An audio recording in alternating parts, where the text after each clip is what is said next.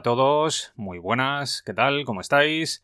Sed todos bienvenidos a un nuevo episodio del podcast Cine Blockbuster, el espacio de entretenimiento en el que hablamos de nuestras películas favoritas, de series de televisión, de cómics, eh, libros, videojuegos y bueno, en fin, de todo aquello que nos gusta y que nos parece interesante aunque lo hacemos tomando como referencia dos premisas básicas que se han convertido en la principal seña de identidad del podcast, la brevedad y la información de calidad.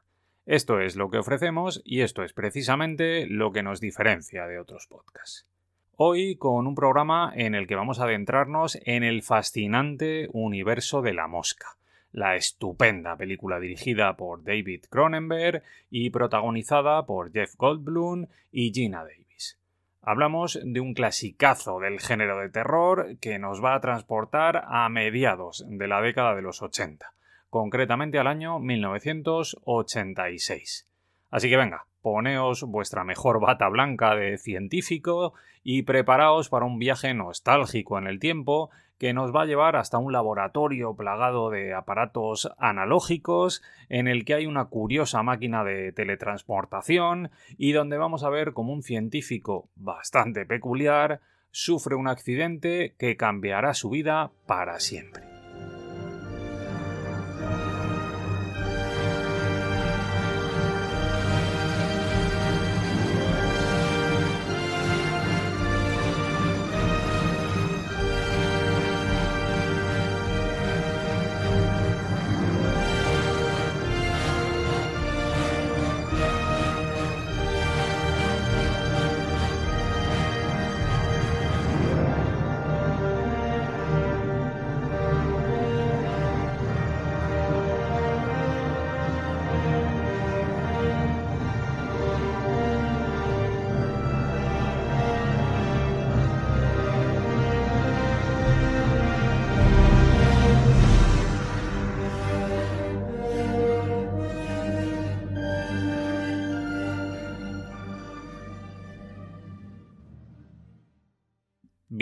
Como de costumbre, lo primero que me gustaría hacer es contextualizar un poquito para que la experiencia sonora del podcast sea lo más inmersiva posible.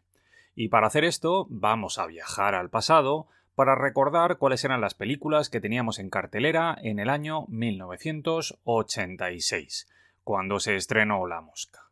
Hablamos de títulos absolutamente míticos, este año sí, ¿eh? absolutamente míticos, como Dentro del laberinto, El sargento de hierro de Clint Eastwood, La misión, Aliens el regreso, Hoosiers, eh, Todo en un día, La tienda de los horrores, En el nombre de la rosa, que menudo peliculón, Esta casa es una ruina, El color del dinero, Los inmortales, La chica de rosa, Top Gun, Critters, Cobra el brazo fuerte de la ley, Golpe en la pequeña China, Cocodrilo Dandí, El chico de oro, eh, Hijos de un dios menor, Howard el pato, Peggy se casó o Karate Kid 2. madre mía, ¿eh? Menudo año, ¿eh? Un año cojonudo. Menudos peliculones, joder. Esto sí que era un año bueno, no lo que tenemos ahora en cartelera. Madre mía.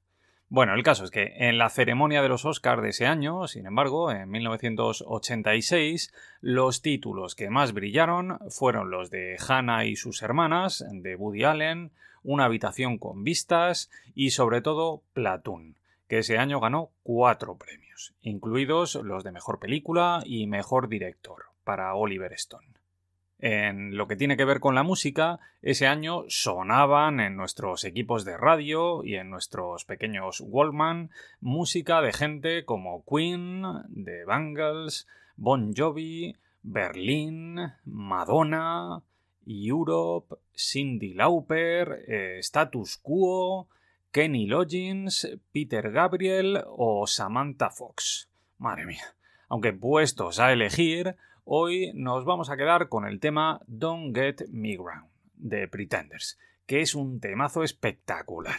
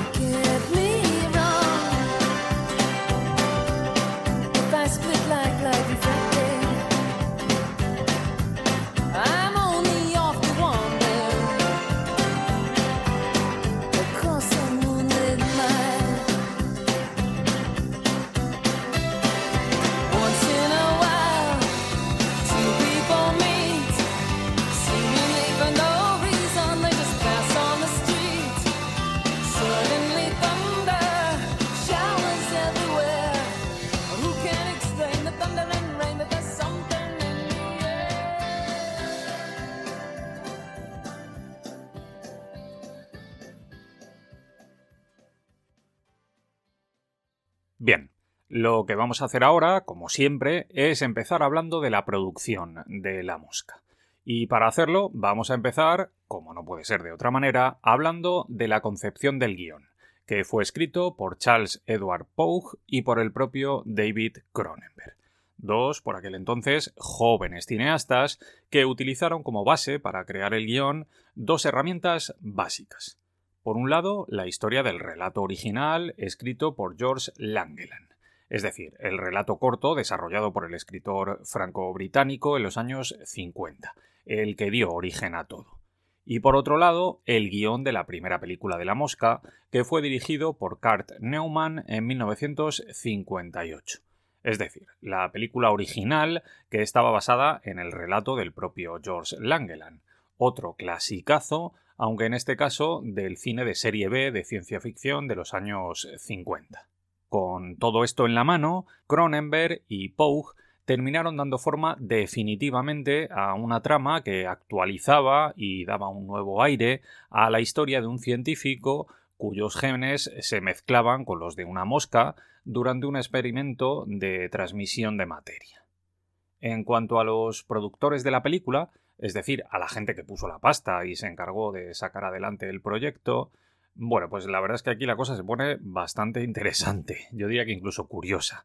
Resulta que la versión de La Mosca de 1986 fue producida por Brooks Films, una compañía de producción audiovisual que estaba liderada por el legendario Mel Brooks, el hombre que dirigió comedias míticas como Sillas de montar calientes o El jovencito Frankenstein aunque también participaron en el proyecto los productores independientes Stuart Confield y Kip Auman.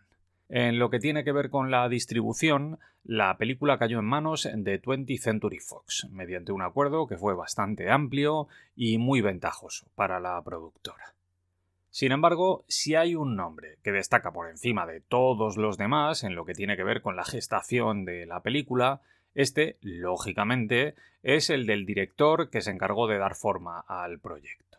En este caso, el del amigo David Cronenberg, un autor de enorme talento que por aquellos años eh, ya había dirigido varias películas, pero que aún no había conseguido ningún éxito comercial importante.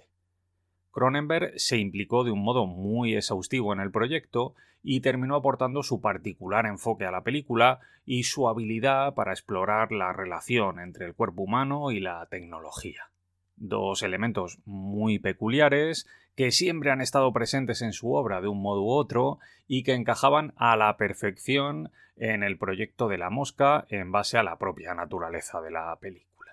Con respecto a la banda sonora, bueno, pues os puedo decir que fue Howard Shore quien se encargó de crear la música de la película. Shore y Cronenberg ya habían colaborado antes en Videodrome, que de hecho supuso el debut del compositor en el mundo de las bandas sonoras, y a partir de aquí se estableció entre ellos una conexión artística muy peculiar que después han sabido mantener con el paso de los años. Vamos, que se ha mantenido hasta el punto de que podemos considerar, sin ninguna duda, que Howard Shore es el compositor de cabecera de David Cronenberg y el que más influencia ha tenido en toda su carrera. En lo que tiene que ver con el reparto, bueno, pues los nombres más destacados fueron los de Jeff Goldblum y Gina Davis, dos actores jóvenes que estaban empezando a destacar en Hollywood en aquella época y que gracias a esta película saltaron al estrellato aunque, curiosamente, como suele pasar en este tipo de películas, durante la fase de casting hubo varios actores que estuvieron a punto de unirse al proyecto, aunque finalmente terminaron quedándose fuera. Me refiero a nombres como por ejemplo los de Michael Keaton o John Lithgow. Ambos dos actorazos que estoy seguro de que habrían terminado funcionando fenomenalmente bien en la película si hubieran terminado de cerrar sus contratos. La verdad es que, vistas con cierta perspectiva, las decisiones de casting de las películas son siempre fascinantes, ¿eh? Generan todo un mundo de posibilidades. Es súper curioso pensar lo que habría podido pasar con la película si se hubieran implicado otros actores o otro director en un momento determinado. Es, es muy curioso. A mí siempre me ha llamado mucho la atención. Bueno, en cualquier caso, la filmación de la fotografía principal de la película tuvo lugar en Toronto, en Canadá y el proyecto alcanzó finalmente un presupuesto de 15 millones de dólares. Elemento teletransportado primario. Elemento teletransportado secundario. Análisis del elemento teletransportado secundario. Forma de vida orgánica basada en el carbono.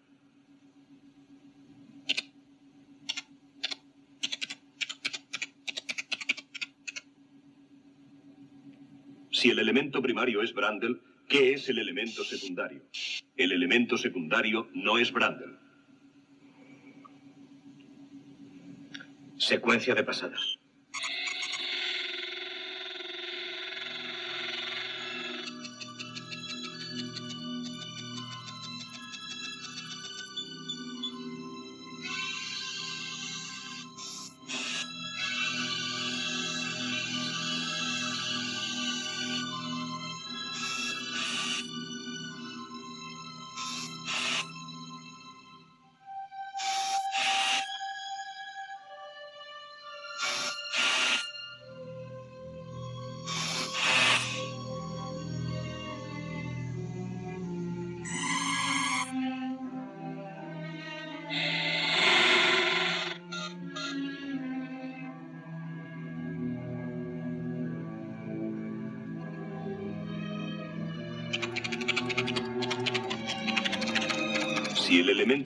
Es mosca, ¿qué ha pasado con mosca? Fusión.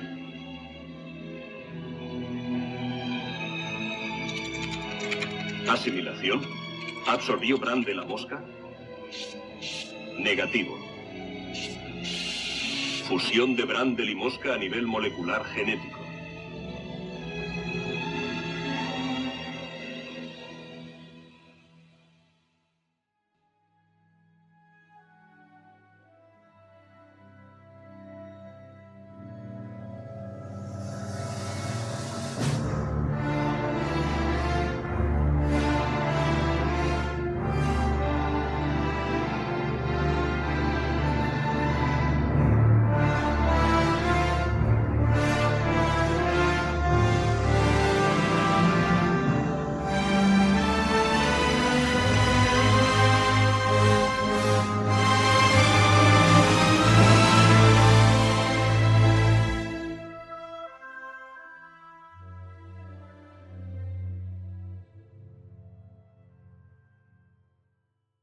Lo siguiente que vamos a hacer, como siempre, es hablar de la trama de la película, de la historia que nos cuentan en La Mosca.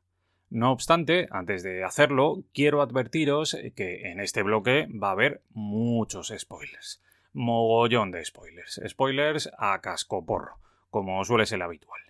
Tenedlo en cuenta, si aún no habéis visto la peli, que no quiero estropeársela a nadie. Y dicho esto, ahora ya sí, ahora vamos al lío. ¿De qué va la mosca? Bueno, pues la trama comienza presentándonos a Sid Brandel, que está interpretado por el inconfundible Jeff Goldblum, y que en la película es un científico bastante excéntrico y que está obsesionado con la teletransportación. Brandel conoce a la periodista llamada Verónica Quaife, a la que da vida la bellísima Gina Davis. Ambos se gustan, empiezan una relación y el científico termina mostrándole su laboratorio y hablándole del proyecto en el que está trabajando. Resulta que este hombre ha desarrollado una máquina capaz de teletransportar objetos de un lugar a otro mediante una tecnología de transferencia de materia. Algo que suena muy bien, pero que va a terminar trayéndole muchísimos quebraderos de cabeza. El caso es que la relación entre Brandel y Verónica se va desarrollando de un modo bastante curioso mientras el científico sigue trabajando en su proyecto. Sin embargo, todo se termina yendo al traste cuando Brandel decide probar la máquina utilizándose a sí mismo como conejillo de indias. El resultado, bueno, pues el que cabría esperar. Resulta que una mosca se cuela dentro de la cápsula de teletransportación cuando Brandel la activa y ambos se fusionan molecularmente. A partir de este punto, la trama se convierte en un relato de terror. El propio Brandel se siente revitalizado por la experiencia, exhibiendo habilidades físicas y mentales mejoradas, pero pronto los efectos secundarios empiezan a manifestarse de una manera bastante grotesca su cuerpo empieza a transformarse y a adoptar las características físicas de una mosca. En este sentido, la verdad es que la película no escatima en mostrarnos los detalles más explícitos de esta metamorfosis. Es algo que a Cronenberg le gusta mucho y que además se le da muy bien. Como es lógico, esto termina afectando a la relación entre Brandel y Verónica, que se tiene que enfrentar a la difícil tarea de aceptar lo que le está pasando a su novio, que se está convirtiendo en un monstruo. Y aquí es cuando la película explora temas que al final resultan muy interesantes, como la pérdida de la identidad, la aceptación o la inevitable decadencia humana. En última instancia, Brandel, que está desesperado, trata de revertir su transformación volviendo a meterse en la máquina de teletransportación. Pero la máquina no solo no arregla las cosas, sino que termina provocando que Brandel se convierta definitivamente en una criatura monstruosa y aterradora. El clímax final de la película tiene lugar en un laboratorio donde Brandel, ahora ya irreconocible como humano, se enfrenta a Verónica y a un exnovio de esta en un final que es muy crudo y absolutamente terrorífico. Comete usted un error. Creo que debería hablar conmigo. Tengo que hacer tres entrevistas más antes de que acabe esta reunión. Pero no están trabajando en algo que cambiará el mundo. Ellos dicen lo mismo. Sí, pero mienten. Hay un límite hasta para la imaginación. Teletransporte humano decimación molecular, descomposición y reformación son hereditariamente inevitables. Donde nuestras mayores creaciones se unen a nuestros temores más profundos. Cuando fuiste transportado, algo falló. Están a punto de ir más allá de ese límite. La mosca. Esos pelos extraños que te crecían en la espalda, los he hecho analizar. Y no son humanos. Si hubieras visto lo asustado, furioso y desesperado que... Seguro que María Tifoidea también era muy sociable en privado. No. Teme ser destruida y vuelta a crear, ¿verdad? Estás cambiando, Seth. Todo tu ser está cambiando. ¿Qué me pasa? Estoy muriendo. Quiero saber qué es lo que ocurre. ¿Qué quiere esa enfermedad? Quiere convertirme en otra cosa. No, Una mosca se metió en el transmisor conmigo la primera vez que estaba solo y... no vuelvas con él. Podría ser contagioso. ¡Ah! ¡Tengo miedo! No lo tengas. Sí. Ten miedo. Mucho miedo.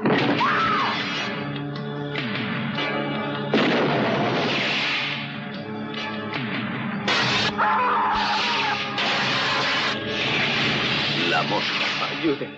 Por favor. Ayúdenme.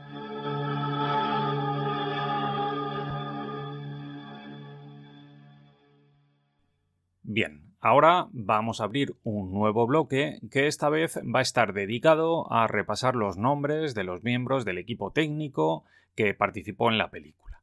Empezando, por supuesto, por el hombre que se sentó en la silla del director. En este caso, el maestro David Cronenberg.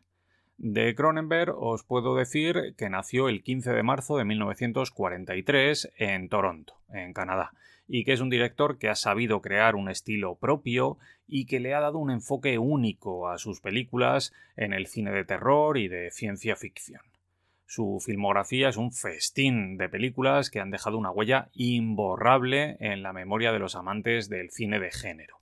Entre sus títulos más destacados encontramos clasicazos como Cromosoma 3, Videodrome, que a mí me parece una maravilla, La propia Mosca, Crash, Una historia de violencia o Promesas del Este.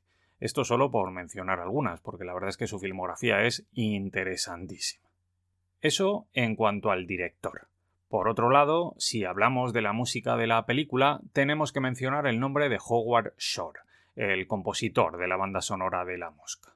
Un estupendo músico canadiense, que por cierto es especialista en tocar saxofón, que nació el 18 de octubre de 1946 y que tiene una carrera espectacular a sus espaldas, con títulos como Big, El silencio de los corderos, Filadelfia, Seven, Guns of New York, El aviador, Infiltrados y sobre todo la trilogía del Señor de los Anillos de Peter Jackson.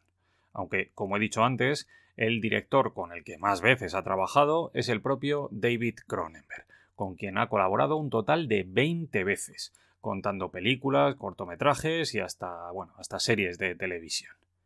En cuanto al reparto, bueno, pues lógicamente aquí hay dos nombres que destacan por encima de todos los demás. Por un lado, tenemos a Jeff Goldblum, un actor muy pero que muy peculiar. De hecho, a mí no me cae nada bien. Un tipo que nació en Pittsburgh, Pensilvania, el 22 de octubre de 1952.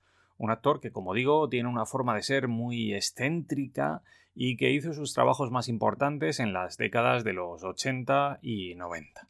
Primero con pelis como Al filo de la muerte, Las aventuras de Búcaro Banzai o La mosca, que fue la película que definitivamente le lanzó al estrellato, y después con su participación en la franquicia de Parque Jurásico o en Independence Day. Aunque bueno, es verdad que después de esto el hombre apenas ha hecho nada realmente relevante, más allá de alguna breve aparición en el UCM o alguna serie de televisión. Y junto a él tenemos a Gina Davis, una enorme actriz nacida el 21 de enero de 1956 en Warham, Massachusetts, y que ha dejado su huella en una enorme variedad de géneros. Sus películas más conocidas, al margen de la mosca, claro, son Tootsie, Beetlejuice, Ellas dan el golpe, Héroe por accidente o Thelma y Louise, por la que llegó incluso a ganar un Oscar y también ha participado en pelis de acción como La isla de las cabezas cortadas o Memoria letal o en comedias muy taquilleras como Stuart Little. Por otro lado, completando el reparto, tenemos un buen puñado de nombres menos conocidos, pero también muy interesantes, como los de John Getz, Joey Bushell, Leslie Carson, Michael Copperman o Sean Hewitt todos ellos en papeles secundarios. Algo ha ido mal, Seth. Cuando pasaste, algo salió mal.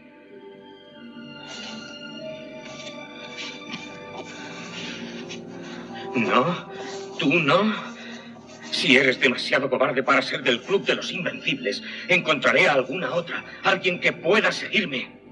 Seth, tienes que... Tienes miedo de sumergirte en la piscina de plasma. Tienes miedo de ser destruida y vuelta a crear. Apuesto a que piensas que me despertaste no de la carne, ¿no? Pero tú solo conoces la línea prefijada por la sociedad sobre eso. No puedes superar el miedo enfermizo de la sociedad por la carne. O te sumerges o no pruebes la primavera del plasma. ¿Sabes lo que digo? No estoy hablando solo de sexo y penetración. Estoy hablando de penetrar más allá del velo de la carne. Una penetración en profundidad en la piscina del plasma.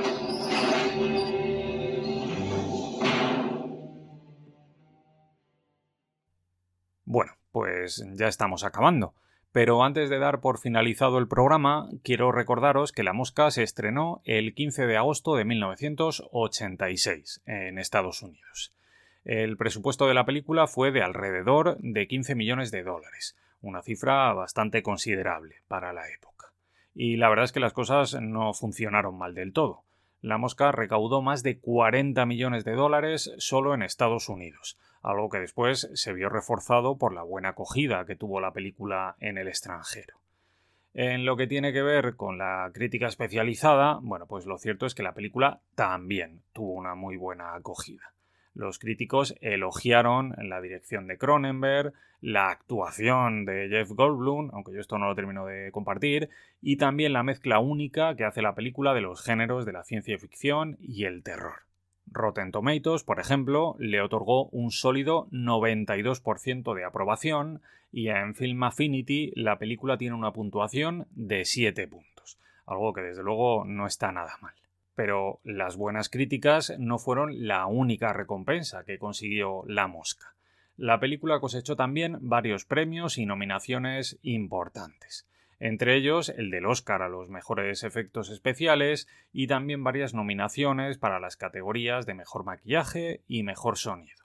En el Festival de Cine de Cannes, la película fue seleccionada en competición oficial y además ese año David Cronenberg ganó el premio Saturn al mejor director en una película de ciencia ficción. En lo que tiene que ver con mi opinión personal sobre La Mosca, bueno, pues tengo que decir que esta película dejó una marca muy profunda en mi corazoncito cinéfilo. Vi la peli siendo un crío y la verdad es que me marcó muchísimo. Me parece una película magistral. Me gusta todo. La fotografía oscura y en tonos grises de Mark Irving, la banda sonora de Howard Shore, que es una maravilla, la consistencia del guion, que maneja muy bien la tensión y que dosifica con mucha inteligencia las dosis de terror que llegan siempre en el momento justo, y sobre todo me gusta el trabajo de David Cronenberg, que es un puñetero genio. Un director que explora siempre en sus películas los límites de la ciencia y que nunca renuncia a la crítica social. Y además lo hace de un modo único, con un curiosísimo empeño por utilizar siempre el cuerpo humano como fuente de inspiración para crear escenas aberrantes y terroríficas, con personajes atormentados que se ven expuestos a algún tipo de transformación eh, física, orgánica, que altera su percepción del mundo y de su propia concepción como seres humanos. De hecho, esto es algo que queda más patente que nunca aquí, en La Mosca, donde la transformación física y psicológica del personaje de Jeff Goldblum es una de las cosas más impactantes que yo he visto nunca en una película. Es realmente impresionante. Y además todo hecho a la vieja usanza, ¿eh? con maquillaje y efectos tradicionales. Todo físico, lo cual lo hace todavía más impactante, claro. Bueno, en resumen, La Mosca no solo es una gran película de terror, la peli es una verdadera obra maestra creada por un autor dotado de un enorme talento que hace una exploración profunda de la naturaleza humana y de los peligros de la obsesión con el progreso científico. Es una experiencia cinematográfica única que te hace pensar, que te estremece y que al final te deja completamente aterrado y profundamente conmovido. Sin duda, La Mosca es una de las películas más recomendables de toda la década de los 80. Una verdadera joya. Ahora tienes que irte y no volver jamás. ¿Has oído hablar de la política de los insectos? Yo tampoco. Los insectos no tienen política. Son brutales. No tienen compasión ni compromisos. No se puede confiar en un insecto. Me gustaría convertirme en el primer insecto político.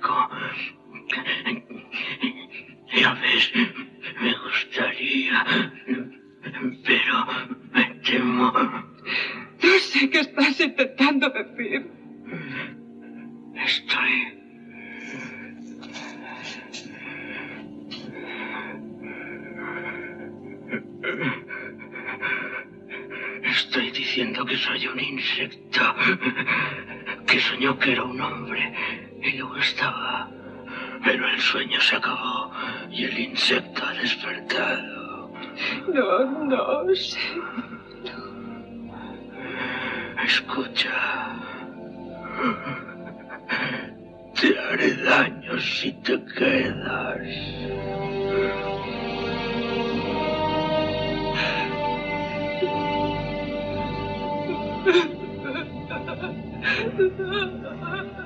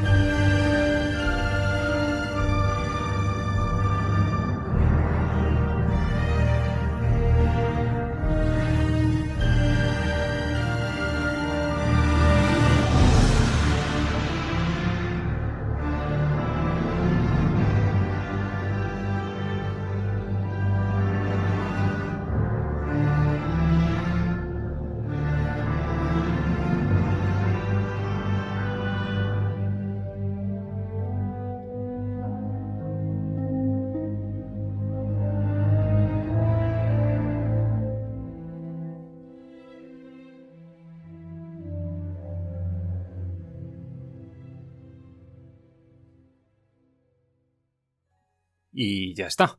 Por mi parte nada más. Con esto me despido. Pero antes de marcharme, quiero recordaros que si os ha gustado el contenido del programa, podéis seguirme en iBox, en Spotify y en el resto de plataformas. También en redes sociales a través de Twitter y de Instagram. Y también que tenéis disponible en Amazon el libro de Spielberg a Marvel, un repaso por el mejor cine comercial de los últimos 50 años. Un libro que he escrito con mucho amor y que estoy seguro de que os va a gustar. Os dejo los enlaces de compra en la descripción de este audio. Nos vemos muy pronto amigos. Un abrazo muy fuerte para todos.